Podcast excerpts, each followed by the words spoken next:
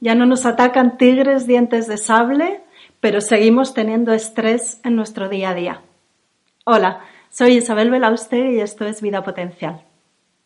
El estrés es una respuesta física y psicológica normal ante una situación de amenaza. Es un sistema diseñado por la naturaleza que nos permitió medrar porque nos defendía ante el ataque de los depredadores, elaborando un sistema de alarma que nos situaba en una posición de ataque o huida para poder sobrevivir. Hoy en día, afortunadamente, no tenemos estos ataques de depredadores por la sabana, pero sí nos encontramos en el día a día con muchas situaciones que pueden suponer un estrés para nosotros. Desde las exigencias cotidianas tener que pagar nuestras facturas, los problemas en el trabajo, enfrentarnos a un jefe agresivo, autoritario, un susto en la carretera, un problema con un familiar, una preocupación por una enfermedad y así un largo etcétera. Cuando nos encontramos en una situación de amenaza, por ejemplo, pongamos el caso de que vamos por la calle y nos sale un perro ladrando que parece eh, un peligro vital o un susto de un coche que está a punto de atropellarnos. Entonces nuestro cerebro activa todo un sistema de alarma que pone a nuestro cuerpo en la situación de salir corriendo para escapar, huir o atacar. El cerebro tiene una región específica llamada hipotálamo que es el sensor del estrés, de las situaciones de amenaza y también es el control de la respuesta hormonal de nuestro organismo. Desde el hipotálamo, ante una situación amenazante, se liberan hormonas y neurotransmisores, situaciones, eh, sustancias químicas que sirven de comunicación entre las neuronas para activar todo este sistema de alarma que termina despertando en las glándulas suprarrenales la secreción de hormonas del estrés, adrenalina, noradrenalina y cortisol. El aumento de los niveles en sangre de estas hormonas del estrés, sobre todo adrenalina y cortisol, aumenta la frecuencia cardíaca, aumenta la tensión arterial y eleva los niveles de glucosa en sangre, la glucemia, para así tener más energía. Todo esto está enfocado a que podamos salir huyendo, escapamos, corriendo, salimos disparados en la dirección opuesta o atacamos a esa em, situación amenazante, a ese hecho amenazante al mismo tiempo que la elevación de los niveles de hormonas del estrés lo que hacen también es suprimir las funciones que no son imprescindibles para nuestra supervivencia en ese momento, como son las funciones del sistema digestivo, del sistema inmunológico, del sistema reproductor y el crecimiento. Cuando la situación amenazante desaparece, todas estas funciones vuelven a su normalidad. Se dice por eso que es un sistema autolimitado. Pero en nuestro día a día por la presencia constante de esas situaciones o eh, eventos amenazantes o por la constante sensación de estar en peligro porque estamos pensando constantemente en lo que nos ha ocurrido, estamos contando a todo el mundo mm, lo peligroso que ha sido el viaje ese día al trabajo, estamos rumiando eh, en un bucle sin fin de pensamientos repetitivos en torno a esa situación estresante, entonces nos quedamos en un estado de estrés mantenido, en un sistema de alarma que no se corta, que se mantiene encendido y eso conlleva un nivel elevado de cortisol también de forma continua. Y esto tiene una repercusión muy importante en nuestra salud, en nuestro bienestar y en nuestra calidad de vida a todos los niveles. El estrés crónico mantenido en el tiempo se puede manifestar a todos los niveles, a nivel físico, mental, emocional, incluso en el comportamiento, y en muchos casos se puede confundir con distintas enfermedades.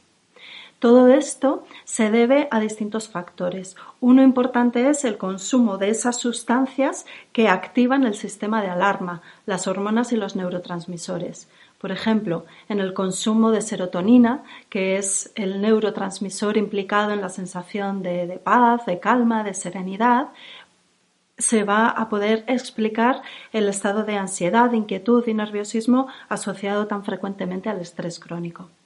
El consumo de vitaminas y minerales que actúan como cofactores en las reacciones químicas para la síntesis de hormonas y neurotransmisores, sobre todo vitaminas del grupo B y minerales como el magnesio. O el consumo de aminoácidos. El eh, cortisol tiene una acción de extracción de los aminoácidos de los músculos para poder elevar los niveles de glucemia, de glucosa en sangre. Es obtener una fuente de energía para transformarla en otra de rápido consumo. Y este, esta extracción de aminoácidos de los músculos es lo que explica el catabolismo, la pérdida de masa muscular en situaciones de estrés crónico. Otro mecanismo que explica la aparición de tantos síntomas en el estrés es la eh, inactivación, la inhibición por parte del cortisol de la actividad de la vitamina D, que está implicada en tantas funciones vitales, desde el mantenimiento de la salud de los huesos hasta la salud intestinal, la salud de la piel, el funcionamiento del sistema inmune, etc. Otro mecanismo que explica la aparición de síntomas tan diversos en el estrés crónico es la alteración de funciones que no son vitales, como es la función del aparato digestivo, que además se ve agravada por el consumo de un aminoácido, la glutamina, que es imprescindible para mantener la salud intestinal, el funcionamiento del hígado o el funcionamiento de las hormonas tiroideas. Y otra razón es el agotamiento de las glándulas suprarrenales, el agotamiento adrenal cuando se mantiene encendido ese sistema de alarma que conlleva una eh, fabricación, una síntesis constante de hormonas del estrés por parte de las glándulas suprarrenales, estas están ejerciendo un trabajo extra más allá de lo normal, del funcionamiento normal del organismo y acaban fatigándose, acaban saturando su capacidad de síntesis y secreción. Y eso se traduce en síntomas muy diversos que conviene conocer porque es algo que se está viendo muy a menudo hoy en día. Un estado de falta de energía vital, de agotamiento, de incapacidad para levantarse por las mañanas, de ver un mundo, el llevar a cabo las acciones cotidianas, normales, habituales del día a día. Una falta de motivación, un estado de tristeza, de, desánimo, eh, neblina mental, dificultad para concentrarse, dolor de cabeza, irritabilidad, mareos al ponerse de pie, eh, edemas, hinchazón de los tobillos, de las manos, eh, disminución del deseo sexual, síndrome premenstrual muy acentuado, problemas de fertilidad y algo también muy característico, el deseo irreprimible de comer alimentos salados. Y aquí aparece la bolsa de patatas fritas ante la que uno no se puede contener. Son distintos síntomas y signos de agotamiento adrenal que conviene conocer porque, como digo, es muy frecuente hoy en día.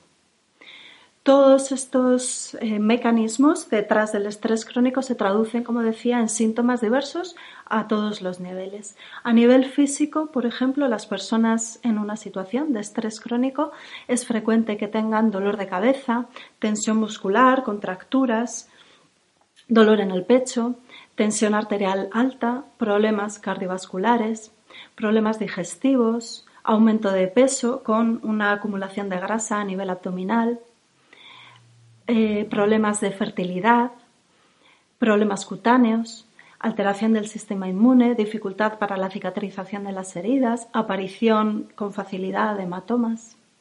A nivel mental, una pérdida de la capacidad de concentración, pérdida de memoria y pérdida de foco. A nivel emocional, nerviosismo, inquietud, ansiedad, tristeza, depresión, dificultad para ver las cosas bonitas de la vida, em, situación de enfado, de irritabilidad, de sentirse abrumado. Y a nivel del comportamiento, una persona con estrés crónico con frecuencia cambia sus conductas respecto al consumo de comida, tanto en exceso o en defecto. Comen de más o comen de menos pierden el apetito, no, tienen ganas de comer. O aumentan el consumo de tabaco, drogas o alcohol. Y también tienen problemas en, eh, en, las relaciones sociales y tienden al aislamiento social. Una forma de estrés crónico muy habitual hoy en día es el estrés laboral, que es el estrés asociado al trabajo, porque el trabajador se siente en una situación de amenaza constante. Y esto puede ser debido por las condiciones físicas del entorno en el que trabaja, las condiciones de luz, de ruido, las nuevas tecnologías, por las eh, exigencias, eh, la petición de realizar tareas para las que se siente no capacitado por conocimientos o habilidades. Por las relaciones personales, pues tener un problema con un compañero o con un jefe o por la dificultad en la relación trabajo y familia o trabajo y vida personal, la dificultad para conciliar ambas esferas de su vida. En estos casos, las manifestaciones de nuevo se producen a todos los niveles, físico, mental, emocional y del comportamiento, y son características las siguientes. A nivel físico, el aumento de la tensión arterial, de la frecuencia cardíaca, de la tensión muscular, la sudoración, la facilidad para transpirar y las dificultades del sueño o eh, los cambios de patrones de sueño o el insomnio. A nivel mental, la dificultad para resolver problemas, los despistes, los olvidos y la falta de motivación. A nivel emocional, el sentirse abrumado, con miedo, con angustia y nerviosismo. Y en el comportamiento, el aumento en el consumo de alcohol, tabaco y drogas. Afecta sobre todo a las personas que son muy entusiastas, muy apasionadas, autoexigentes, perfeccionistas y personas que son más sensibles, más empáticas, las que tienen facilidad para ponerse en el lugar de los demás. En estos casos es muy importante, aparte de cuidar los tres pilares de la salud y la gestión del estrés, que son la dieta, la actividad física y el estilo de vida, como vamos a ver a continuación, también es fundamental la organización, tener claras las prioridades, saber muy bien qué es lo más importante y lo más urgente y luego eh, apuntarse el resto de tareas, la buena organización y el reservar tiempo de calidad para la esfera personal, para las aficiones de cada uno y para la vida familiar y eh, relacional. Que no dediquemos a eso solo las horas que nos sobran o los minutos que nos sobran después de haber hecho las tareas del trabajo. No, reservar tiempo de calidad para esa parte personal que es tan importante para todos nosotros. El estrés crónico erosiona nuestra vida a todos los niveles, así que tenemos que hacer algo para combatirlo o para recuperarnos del efecto nocivo del estrés. Y tenemos herramientas, como siempre, para poder aplicar en nuestro día a día.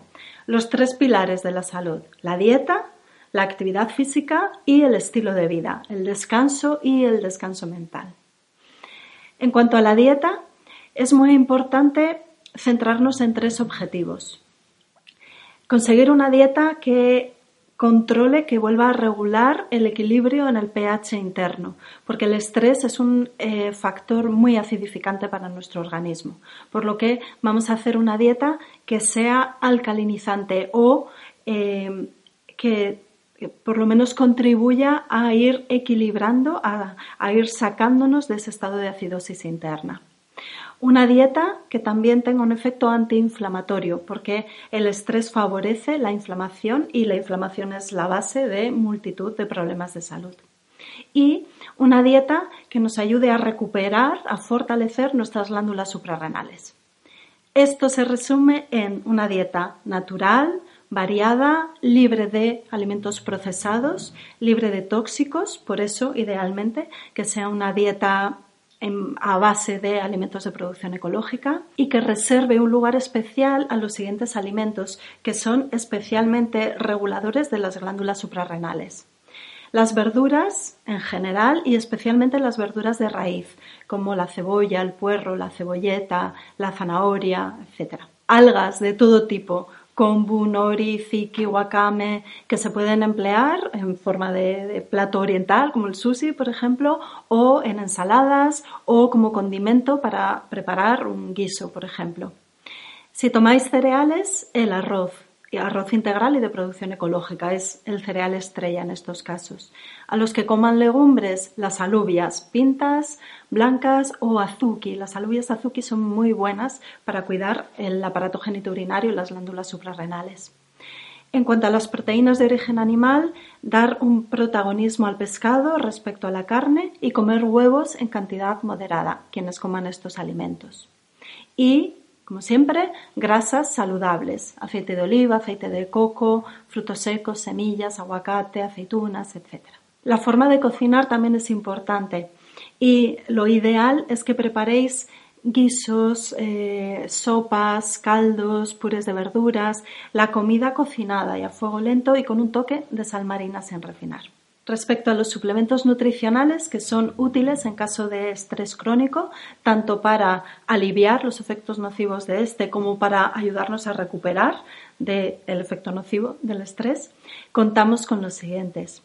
Las vitaminas del grupo B en su conjunto, el magnesio, que son dos sustancias que se consumen en la síntesis de neurotransmisores y hormonas en todo este sistema de gestión del estrés que nace desde el cerebro y llega hasta las glándulas suprarrenales. Taurina, un aminoácido que contribuye a mejorar nuestro nivel de relajación. Pasiflora, una sustancia que activa la síntesis de GABA, un neurotransmisor que nos ayuda a estar más relajados, de mente, con más paz, más silencio mental y también a sentirnos más eh, en calma física. La L-teanina, un aminoácido que inhibe la degradación del GABA. Así podemos tener unos niveles más elevados de este neurotransmisor y facilitar ese estado de relajación.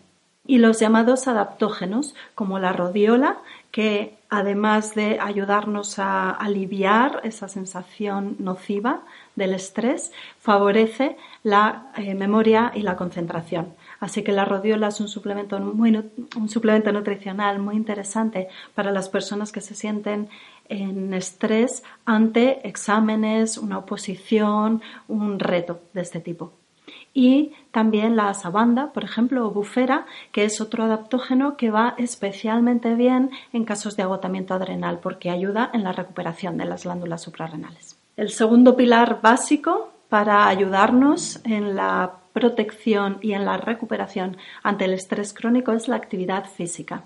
La actividad física, hacer deporte, ir a caminar, bailar, nadar, ir, montar en bici, patinar, lo que sea y lo que a cada uno le guste y le vaya bien, es muy importante para poder metabolizar, para poder liberarnos de la adrenalina, para poder regular esos niveles altos de hormonas del estrés en nuestro organismo. Y además porque tras la actividad física tenemos una maravillosa sensación de bienestar y eso nos va a ayudar también como herramienta para combatir el estado negativo del estrés.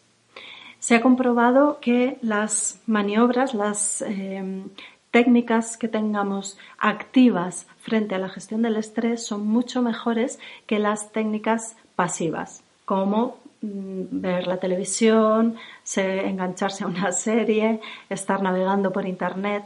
Esas formas pasivas de pseudogestión del estrés a la larga nos provocan un mayor estrés interno. El tercer pilar fundamental para ayudarnos a proteger o a recuperar nuestra salud en situaciones de estrés es el estilo de vida.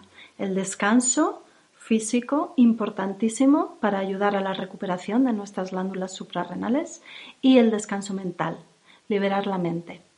Tener silencio mental es algo fundamental para poder controlar, para reducir el estrés porque lo que hace es frenar toda la cascada de reacciones químicas que acaban desembocando en la enfermedad por estrés.